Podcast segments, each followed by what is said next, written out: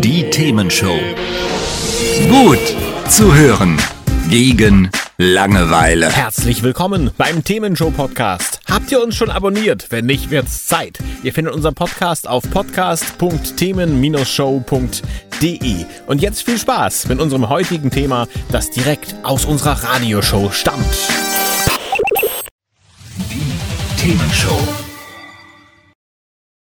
Das ist die Themenshow mit Christoph Rote auf der Lebensfreude-Messe. Und äh, wir sprechen jetzt über Zero Waste. Und äh, da sprechen wir drüber mit äh, Shia Su und Hanno Su. Schönen guten Tag. Hallo. Hi. Was ist überhaupt Zero Waste? Also Zero Waste ist ein bisschen, für uns zumindest, der Versuch, unseren ökologischen Fußabdruck zu verkleinern. Also es ist nicht nur Zero Waste, wir leben auch vegan, aber Zero Waste konzentriert sich bei uns auf die Müllvermeidung. Müllvermeidung, okay. Was ist der ökologische Fußabdruck, den du eben genannt hast? Ähm, ich habe den das letzte Mal ausgerechnet, würde jeder auf der Welt, also ausrechnen lassen auf einer Homepage, würde jeder auf der Welt so leben wie wir, bräuchten wir immer noch 1,7 Erden. Aber wenn man im Industrieland lebt, kommt man selten drunter, ja. Also so wie wir heißt so wie jeder Mensch oder so wie ihr jetzt schon? ihr habt es reduziert. Wir zwei. Wie ihr zwei, okay. 1,7 Erden. Also ihr lebt immer noch mit zu viel Müll eigentlich. Äh, Wir leben mit zu viel, vielen Ressourcen. Ach so, okay. Genau. Insgesamt. Also da kommt natürlich auch die Infrastruktur dazu, ne, Transport, äh, Transport und so weiter, wobei wir kein Auto haben. Aber die Infrastruktur trägt jeder Bürger mit. Okay, verstehe. Das heißt, einmal geht es um Müllvermeidung und einmal darum, möglichst ressourcensparend zu leben, richtig? Genau. Okay, soweit verstanden. Ähm, warum ist das für euch ein Thema? Hm, weil wir, weil wir einfach keine Arschlöcher sein wollen, nein. Weil wir gerne ähm, so wenig wie möglich auf Kosten von Mensch, Tier und Umwelt leben wollen. Das war bei uns schon immer ein Anliegen. Okay. Ja, und wir sind halt irgendwie so ein bisschen da reingeschlittert. Also es war nicht von Anfang an der Plan, das so zu machen. Das ist für ein Ding führte zum nächsten. Ähm, wir haben dann aber festgestellt, dass Nachhaltigkeit für uns ähm, ja zwei Seiten miteinander kombiniert. Das ist einmal eine lebenswerte Welt, ne, Umweltschutz und so weiter, aber eben auch ein lebenswertes Leben für uns. Ja, und wir können so eben glücklicher sein, als wir vorher waren. Ich sagst du so reingeschlittert. Gab es einen Anlass, dass, dass, dass, dass, dass ihr gesagt habt, jetzt ist mal Zeit, was zu tun? Oder war das wirklich so schon immer im Kopf drin, dass ihr gesagt habt, wir wollen eigentlich hier besser leben? Ja, also der, wir wollten immer schon besser leben, das war irgendwie schon im Kopf, aber es hat sich nie so wirklich äh, im Alltag realisiert. Und erst an, an irgendeinem Punkt sind halt die Dinge so zueinander gekommen und haben sich so irgendwie gegenseitig befeuert oder so, dass es so ja eins zum anderen irgendwie immer besser und immer mehr, immer passender wurde. Okay, ja, gut. Ähm, und was hat sich dadurch für euch geändert? Ähm, also bei mir ist es so, ich habe von kind au Kindheit an habe ich Neurodermitis, ich habe allergisches Asthma, ich habe so viele Allergien und ich habe mich schon damit abgefunden. So war das für mich im Leben.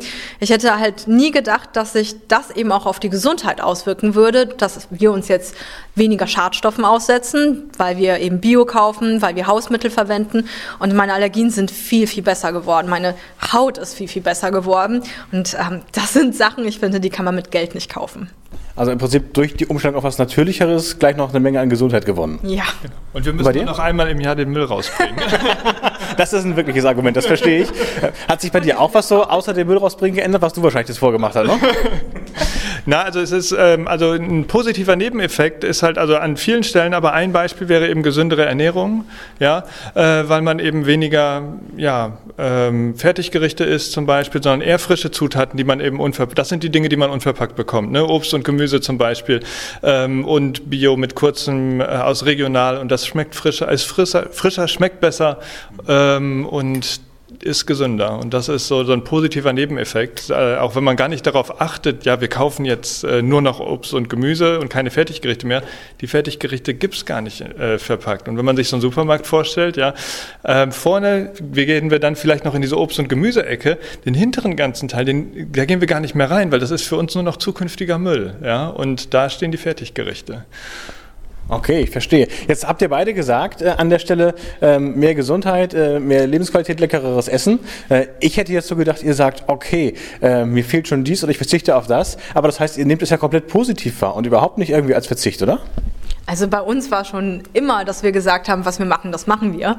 Wenn wir Bock drauf haben, dann machen wir etwas und dann lohnt es sich für uns auch. Aber wir hinterfragen eben, bringt es uns wirklich mehr Lebensqualität? Und bei den meisten Sachen stellt man plötzlich fest, nee, tut's eigentlich nicht. Die kann man wegkürzen, ohne dass einem irgendwas fehlt. Und wir haben einfach nur das Unnötige weggekürzt. Ja, Leichtes Gepäck, ja? Ja, Ja. aber es ist auch nach wie vor so, wir verbieten uns nichts, sondern wenn wir Lust auf irgendwas haben und wir wirklich denken, es würde unser Leben verbessern jetzt an dieser Stelle, dann machen wir das. Ja? Dann kaufen wir uns auch mal eine Getränkeflasche mit Kronkorken und dann fällt eben ein bisschen Müll an. Aber das wird, mit der Zeit ist es immer seltener geworden, dass wir diese Dinge eben wollten. So. Also man gewöhnt sich dran. Ja, also ja, das klingt jetzt so ein bisschen, man gewöhnt sich dran, aber äh, man gewöhnt sich sehr gut dran. Also Ja, weil man eben merkt, es geht einem besser. Also weniger Gepäck ist wirklich so. Man fühlt sich so viel leichter plötzlich und denkt sich, wie habe ich es vorher gemacht? Und wenn ich manchmal bei Leuten zu Hause bin und sehe, wie viel Krams da ist, dann denke ich auch immer so, huh, und was die alles im Leben noch managen müssen, dann denke ich, okay, dann bin ich ganz froh, dass wir diesen Weg gegangen sind. Okay, wir kommen gleich noch auf euer Buch zu sprechen, oder auf, auf dein Buch ist es, glaube ich. Ähm, da ist aber ein Bild drauf. Das, das, äh, auf YouTube sieht man das jetzt auch schon in der Kamera so ein bisschen. Ich, ich, ich gehe mal eben nach vorne damit. Moment, ich, ich, ich nehme es mal mit hier. Ich stehe nämlich die anderen beiden sitzen. Da kann man das sehen. Das ist ein Einmachglas. Da sieht man dich also mit einem Einmachglas. Ja, ja, das ist Und- dieses Glas. Und äh, bei diesem Buch äh, geht es also darum, dass das ihr es geschafft habt und wie ihr es geschafft habt, euren Müll auf ein Einmachglas pro Jahr so reduzieren. Und ich habe das erste Mal gesehen und habe gedacht, ja, das ist doch fake, oder? Ja, das denken viele. Das haben wir am Anfang auch gedacht, als wir das erste Mal sowas gesehen haben, bei jemand aus den USA, haben wir auch gedacht, das kann nicht sein. Und hätten wir das nicht selber erlebt, ähm, weil wir auch keinen Unverpacktladen damals bei uns hatten, hätten wir das auch nicht geglaubt. Aber ich glaube, in dem Buch, das, da hoffe ich auch, dass ich zeigen kann, dass es wirklich ganz, ganz einfache Umstellungen sind und dass es wirklich nur die Summe dieser kleinen Veränderungen sind. Also ich denke immer noch, wenn ich das heute noch sehe, oh mein Gott, sind das wirklich wir? ist da verrückt. Ja, und Ziel ist es eben auch nicht, dass alles in ein Einmachglas passt, so, das symbolisiert das eben gut nochmal oder macht das irgendwie deutlich. Aber wenn es am Ende eine Menge von zwei, drei, vier, fünf Einmachgläsern ist, ist es ja auch schon super und viel, viel besser als äh, sozusagen im Vergleich, ne, weiß ich nicht, ein, zwei gelbe Säcke pro Woche oder ich weiß nicht, was da so die üblichen Zahlen sind. Okay, und wie das Ganze geht, da sprechen wir dann gleich drüber. Themenshow. Mit Christoph Rote und mit Shiasu und Hanusu. Die beiden äh, haben ihren Müll auf ein Einmachglas pro Jahr reduziert. Und äh, ich habe eben schon gesagt, ich konnte mir das gar nicht vorstellen. Aber es funktioniert offensichtlich. Auf jeden Fall behaupten die beiden das steif und fest. Und ich würde jetzt gerne mal verstehen, wie geht das genau?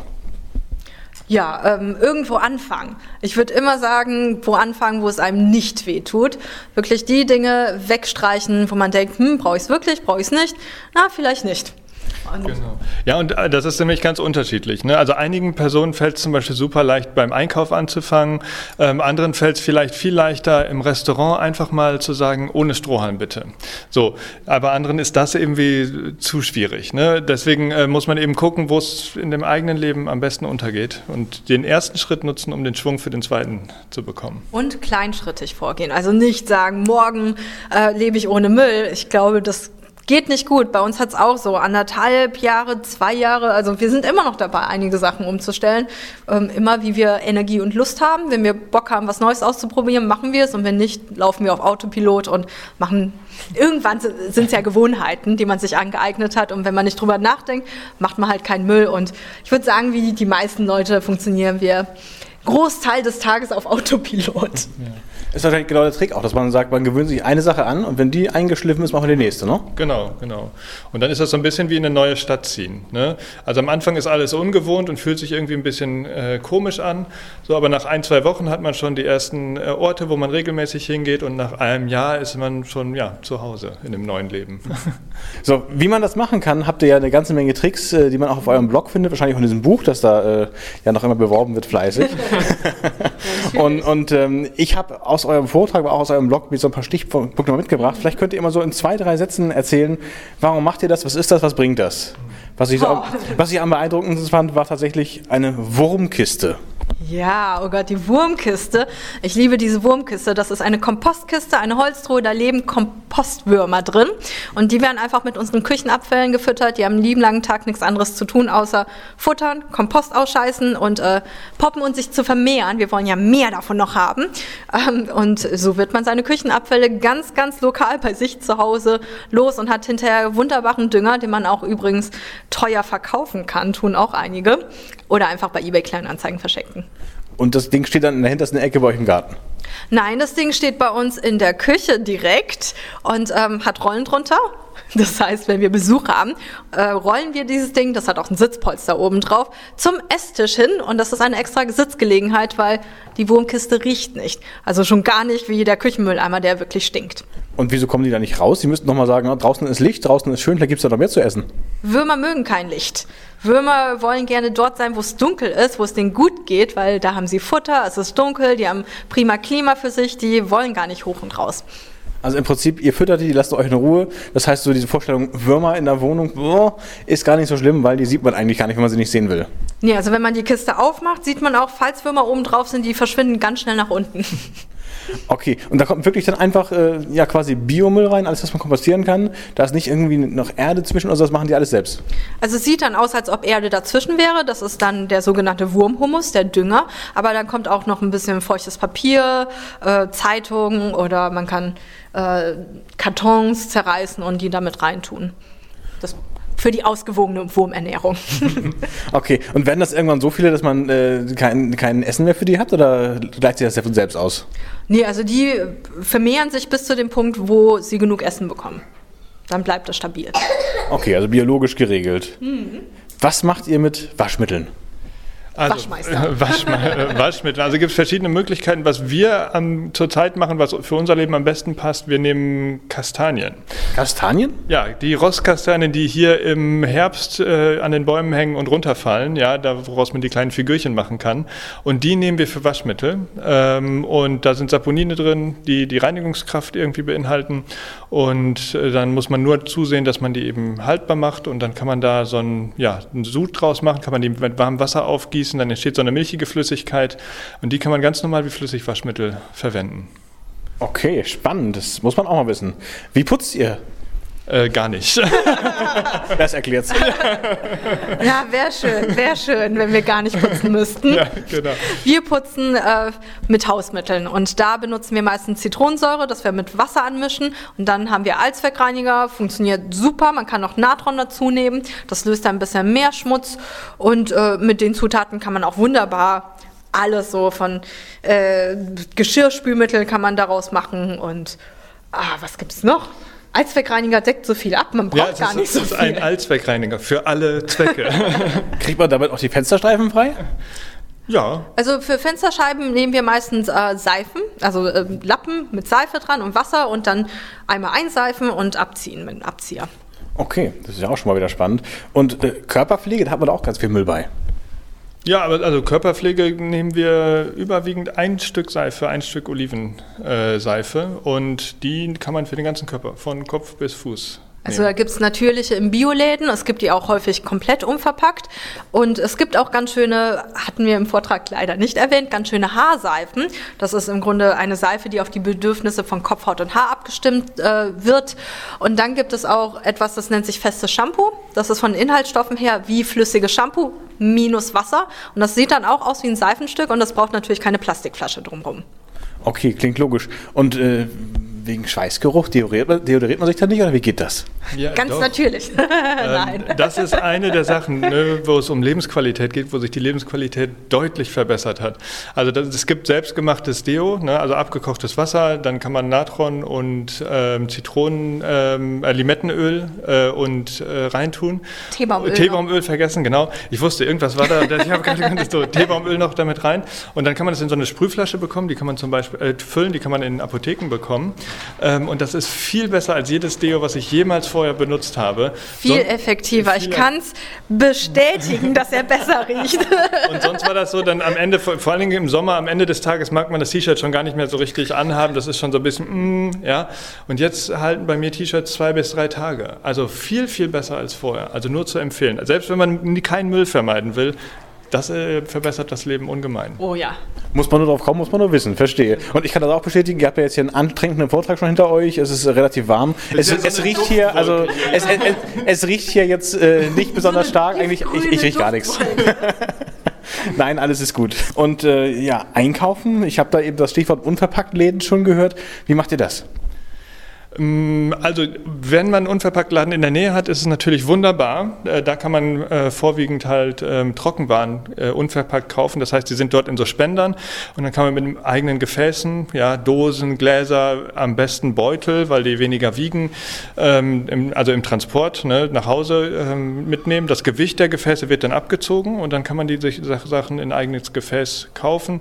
Obst und Gemüse ist für uns die beste Anlaufstelle, sind halt Märkte. Ne? Da gibt es häufig Bio- Biostände vielleicht oder ein Biobauer aus der Region, wo man sich was kaufen kann. Bioboxen gibt es auch. Bio-Gemüsekisten so. Genau, aber wenn man keinen Unverpacktladen in der Nähe hat, kann man auch die normalen Läden, in denen man sonst mal äh, ist, mal abklappern und gucken, ob da irgendwo ein unverpacktes Angebot ist und damit kann man vielleicht starten. Ja. Okay, ähm, wie, wie, geht das? Also wenn ich jetzt äh, zu meinem äh, Rewe, Edeka oder sonst was um die Ecke gehe und sage, hier ist meine Tupperdose, dann sagen sie doch, ja, hast einen Vogel, hier ist die Plastiktüte, oder? Also im Edeka ist es wohl jetzt erlaubt mhm. ähm, und auch bei einigen anderen. Aber wir sagen immer, unterstützt lokale kleine Händler, weil da sind noch die Besitzer wirklich da. Man kann die fragen und die dürfen entscheiden, ob es in Ordnung ist oder nicht. Also heißt, heißt einerseits äh, regionale Unterstützen macht ja. grundsätzlich mal aus eurer Sicht Sinn. Andererseits ähm, natürlich auch der Appell dann äh, für, für äh, das Umweltbewusstsein, dass die Edekas, Rewe, Kaufladens, wer auch immer, ich muss die alle hier auch der, der Fairness halber nennen, ne? dass, dass die eben auch, auch ein bisschen äh, mitziehen und, und äh, tatsächlich auch ein bisschen äh, ja, müllvermeidender werden. Das wäre doch schön. Das wäre schön, wenn die es mal machen. Jetzt, jetzt, jetzt gab es aber das Gerücht, äh, diese Unverpacktläden, wo man ja tatsächlich extra mit seinen Gefäßen hingeht, die kriegen das dann ja alles wieder in Plastik geliefert. Stimmt das? ähm, also es ist tatsächlich nicht so, dass jemand das in der hohlen Hand rüberträgt. so ist das nicht.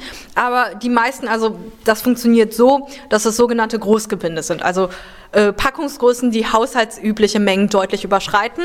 Zu 80 Prozent sind das so Papiersäcke, 5 bis 25 Kilo. Es gibt noch ein paar Dinge aus Plastik, aber auch da ist es so, dass die Unverpacktläden sich irre Mühe geben, den Müll hinter den Kulissen auch nochmal zu reduzieren. Die sprechen ganz viel mit Lieferanten, mit Herstellern, ob die das nicht ändern können. Die haben sich zu einem Berufsverband zusammengeschlossen, um eben mehr Verhandlungsgewicht zu haben und versuchen mehr auf Pfandgefäße zu setzen, dass eben noch weniger Müll entsteht. Okay, also ganz ohne geht es da nicht, aber die haben Bewusstsein und die machen es zumindest besser als äh, die Großen, sage ich jetzt mal. Ne? Deutlich besser. Okay, ähm, wir sprechen gleich nochmal weiter über Verpackungen. Wir sprechen gleich nochmal ähm, über Details zur Hygieneverordnung bei diesen unverpackt Läden bei Läden überhaupt. Aber eben erst gleich. Erstmal ein bisschen Musik. Die Themenshow. Das ist die Themenshow mit Christoph Rote und mit Shiasu und Hanusu, die beiden äh, Wasteland-Rebellen und äh, Müllvermeidungskünstler. Ich habe es eben schon gesagt, ich sage es aber gerne nochmal für die, die eingeschaltet haben. Ein Einmachglas pro Jahr ist ihr gesamter Müll. Also das ist schon sehr beeindruckend, finde ich. 2018 werden es mehr. Zwei Einmachgläser. Ja, wahrscheinlich. Das ist ja also erschreckend. Äh, Immerhin das Doppelte. ja. ja. Prozentual ist es schon furchtbar. Ne? Ja, prozentual ist ganz schlimm. Okay, wir haben eben schon gesprochen über äh, Plastikmüllvermeidung und Unverpacktläden, die das Ganze tun. Ähm, was ich mich jetzt aber auch frage, warum wird denn überhaupt so viel in Plastik verpackt? Warum gibt es dann irgendwie Sachen, die dreimal ja. nochmal eingepackt werden ähm, in zehnmal Plastik, das man dann wegschmeißen muss? Also da gibt es viele Gründe. Wenn man die Hersteller mal anschreibt, sagen die alle, weil ihre Waren so kostbar sind und von so hoher Qualität, dass sie extra geschützt werden müssen. Ich denke, man muss ein bisschen das von der anderen Seite aufräumen. Ja, im bestehenden System müssen häufig vor allem frische Lebensmittel geschützt werden. Aber es liegt daran, dass wir eine unglaublich lange Lieferkette haben. Weil es total schwer ist, wirklich regionales Obst und Gemüse zu bekommen. Wenn man das mal versucht im normalen Supermarkt, hat man verloren. Die Dinge kommen aus der ganzen EU, die kommen auch noch von Übersee, von ganz weit weg her. Ist ja auch günstiger ist auch häufig günstiger, aber dann braucht man sich nicht wundern bei einem langen Transportweg mit vielen Stationen, dass man natürlich überall nochmal versuchen muss, künstlich ähm, die Haltbarkeit noch zu verlängern. Und ich sage eben, wir müssen zu einem anderen System. Wir müssen kürzere Lieferketten haben, regionaler werden und dann muss das Ganze auch nicht so stark geschützt werden und in so viel Plastik eingepackt werden wie auf dem Wochenmarkt. Wir kaufen da direkt vom Bauern, vom Biobauern und man wundert sich plötzlich, wie lange das Obst und Gemüse zu Hause haltbar ist. Einfach weil es so erntefrisch ist und nicht schon irgendwie eine Woche lang unterwegs war. Was können wir denn tun, damit sich das ändert? Ich meine, letztlich, äh, Plastik ist ja bei fast jedem Produkt irgendwie mit dabei, oder? Außer unverpackt. Ja, oder eben diese anderen Optionen. kann man ja auch noch mal im Buch nachlesen. Ding, ding. Nee, also was jeder tun kann, ist beim eigenen Konsumverhalten anzusetzen. Und selbst wenn man Plastik nicht komplett vermeiden kann, weil man vielleicht keinen Zugang dazu hat, weil man auf dem Land lebt und es da eben solche Läden nicht gibt und man auch nicht regelmäßig in eine Stadt kommt, wo es sowas gibt, dann kann man auch gucken, weniger konsumieren generell ist am besten für die Ressourcen und ähm, wer weniger konsumiert, der hat auch weniger Müll natürlich. Das heißt, wenn auch die Hersteller merken, da wird weniger gekauft, dann haben sie vielleicht einen Grund, äh, es darauf zurückzuführen, dass es auch die Verpackung, Verpackung, sein könnte, ja? Vieles braucht man auch nicht. Also wenn es dann eine eingeschweißte Gurke gibt und anderes loses Obst und Gemüse, mhm. dann muss ich vielleicht heute nicht unbedingt Gurke in meinen Salat tun. Okay, ja, das ist ein Argument. Bringt es was, die Hersteller anzuschreiben? Du hast eben schon gesagt, du hast es gemacht. Also ähm, wir hoffen, es bringt was. Ähm, häufig ist die Antwort nee, machen wir nicht, können wir nicht, wollen wir nicht. Aber ich denke immer, die Nachfrage macht's. Wenn es nicht nur wir machen, wenn es mehr Leute machen, wenn es Petitionen gibt und Druck gibt und wenn viel mehr Leute auch im Geschäft nachfragen, dann merken die, das ist etwas, was nicht nur eine Person möchte. Es lohnt sich, sich darauf einzustellen. So sind ja auch damals vegane Produkte in die Supermärkte gekommen, weil Leute eben ihren Mund aufgemacht haben. Okay, das heißt, wenn es nicht nur einer macht, nicht nur du machst, sondern wenn es viele machen, dann kann es was bringen. Wer sich also für das Thema interessiert, wer da was voranbringen möchte, der ist dann hiermit schon mal eingeladen, so verstehe ich das. Ne? Und das kostet gar nichts, den Mund aufzumachen. Also ja, heutzutage, wenn man Internet hat, sowieso nicht mehr. Nicht mal Porto. nicht mal Porto. Nicht mal Porto, genau. Also eigentlich keine Ausreden mehr. Ähm, apropos Ausreden. Äh, ich bin ja noch relativ konventionell, wir haben auch schon ein bisschen drüber nachgedacht, über Abfallvermeidung, aber nicht in der Form. Ähm, ich habe also zum Beispiel noch Biomüll. Der kommt in einen kompostierbaren Plastikbiosack. Ist das gut? Ja, da musst du mal ein bisschen bei deiner Gemeinde nachfrage, nachfragen. Das ist immer unterschiedlich. Also es kommt drauf an, in was für eine Anlage es kommt. Weil nicht jede Anlage kann mit diesem Bioplastik umgehen. Und einige Kommunen haben das deswegen auch verboten für den Biomüll. Jetzt kommen wir zu deinem Lieblingsthema, zu deinem Buch. Achso, ich dachte putzen. ich stöhne Das haben wir, haben wir abgehakt. ja, mein Buch. Ähm, du hast mehrfach erwähnt schon, dass du ein Mensch bist, der sich eher für faul hält. Ja. Wie passt, das damit zusammen, dass du ein Buch geschrieben hast? Äh, Druck von außen. mein Verleger hat mich gefragt und ähm, ich habe auch danach erstmal zwei Monate nichts gemacht. Moment, du wurdest vom Verleger gefragt. Nicht, du hast nicht irgendwas eingereicht, du wurdest vom Verleger gefragt. Ähm, ja, genau. Und Wie kommt das? Ähm, lange Geschichte. Das ging über auch eine Bekannte, die auch Zero Waste lebt und wir wollten das Buch zusammenschreiben, aber dann hat es nicht ganz mit ihren Lebensplänen zusammengepasst und ähm, dann habe ich das dann musstest du es machen. Ja, erstmal habe ich ja, wie gesagt, erstmal zwei Monate nichts gemacht und ähm, dann habe ich gedacht, oh je, die Deadline rückt näher und ähm, dann war es der Druck von außen. Gut, das ist ja aber irgendwie auch immer mit der Deadline ganz normal. Und äh, bist du jetzt zufrieden? Ist es gelungen? Ich bin sehr zufrieden damit. Wir sind auch in der vierten Auflage. Es ist auch, die vierte Auflage ist sozusagen das zweite Mal, dass wir das auch überarbeitet haben. Und jetzt gibt es, das finde ich natürlich klasse, jetzt gibt es eine App dazu, da kann man spezielle Seiten einscannen mit der App und äh, über die App dann noch Zusatzmaterial gucken. Also dafür habe ich noch Videos gedreht und da gibt es extra Infos, die nicht im Buch stehen. Wenn ihr also auf den Geschmack gekommen seid, wäre das vielleicht eine Option. Ich zeige mal, wie heißt das jetzt genau? Zero Waste, weniger Müll ist das neue Grün. Ähm, genau. Eins noch, es gibt ja auch mehr Infos auf eurem Blog und ja. da interessiert mich auch, äh, gleiches Thema eigentlich, äh, Faulheit gegen Schreiben. Blog schreiben äh, ist genauso wie eine Radiosendung machen und so weiter Arbeit.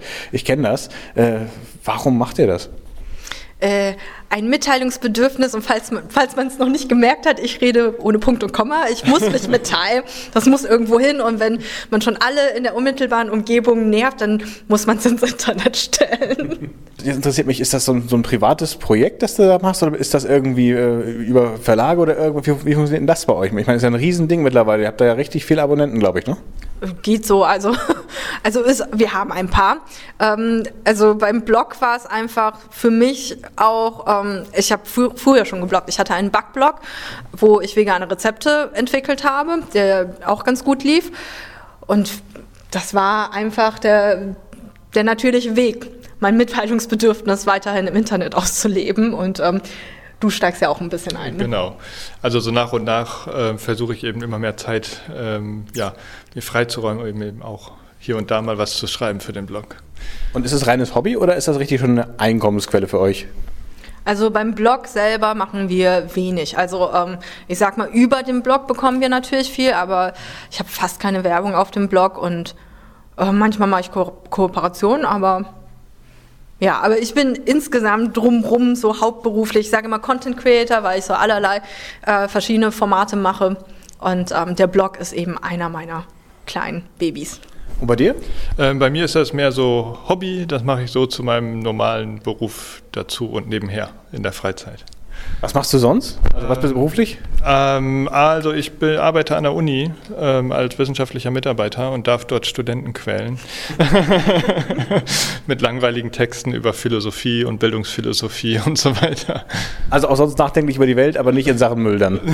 naja, aber das ist, kann man ja schon überlegen. Also ab und zu streift man eben auch das Thema, ne, wenn es eben um das Verhältnis von Kultur und Natur zum Beispiel geht, was eben für bildungsphilosophische Fragen interessant ist und Natur steckt eben ja schon drin.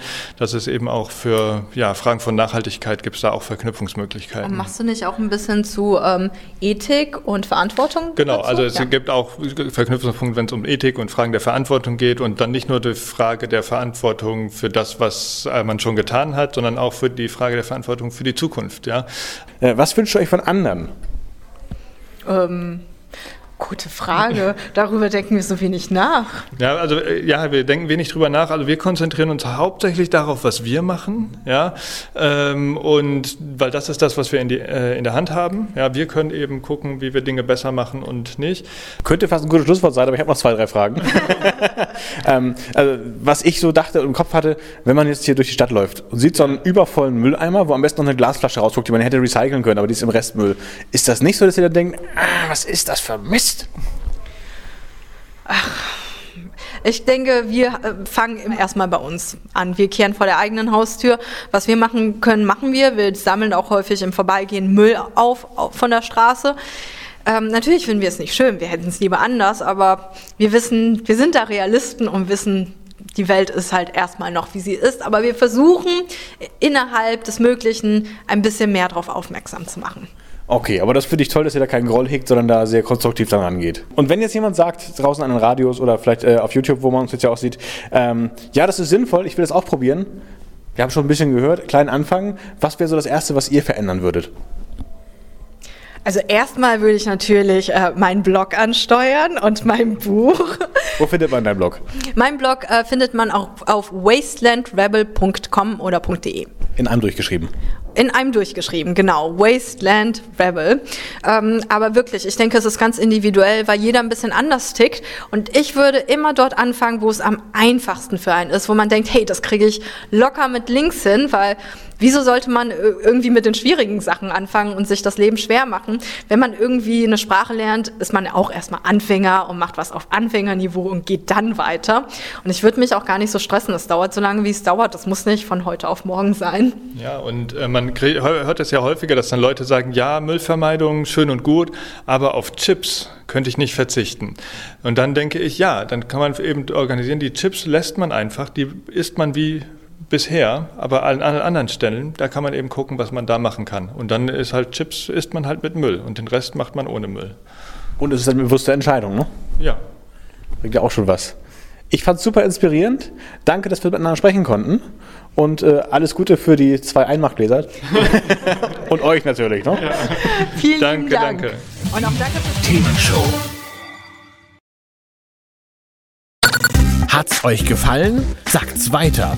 Habt ihr Feedback? Sagt es uns. Studio at themen-show.de oder per WhatsApp 040 52 11 01 52. Mehr Podcasts von uns gibt's unter podcast.themen-show.de. Themenshow.